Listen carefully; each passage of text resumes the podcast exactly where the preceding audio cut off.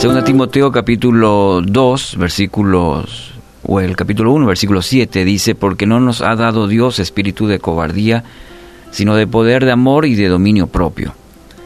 Sabes que el temor te roba la fe. El temor al fracaso, el temor al rechazo, a veces el temor a las personas, son algunas de las áreas con que luchamos cotidianamente, cotidianamente y muchas de ellas empleadas por Satanás para impedir nuestro, nuestro progreso.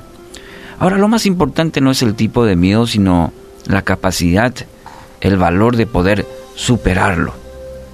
Si de repente en este tiempo estás siendo acorralado por el temor, no cedas.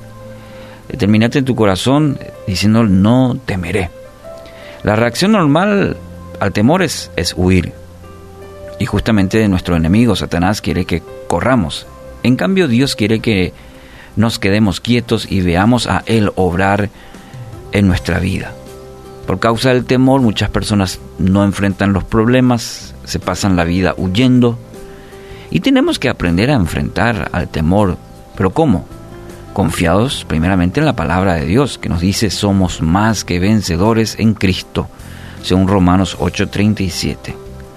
Es mejor intentar algo y fracasar que no intentar nada y esperar tener a tener éxito. Y tal cosa difícilmente ocurra si estamos huyendo constantemente. constantemente.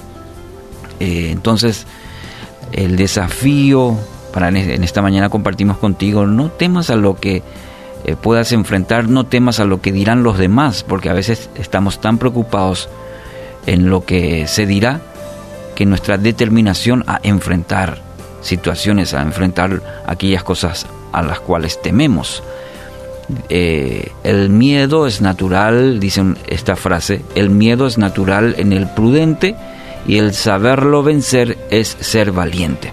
Te repito una vez más, el miedo es natural en el prudente y el saberlo vencer es ser valiente.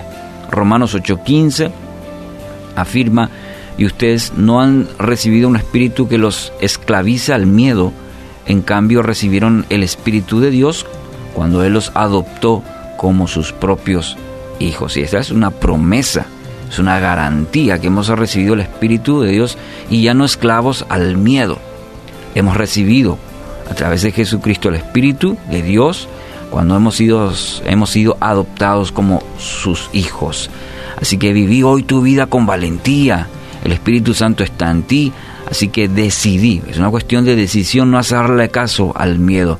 Entonces hoy podés vivir un día eh, con este gran primer paso de determinar en tu corazón, Dios está contigo, no temas.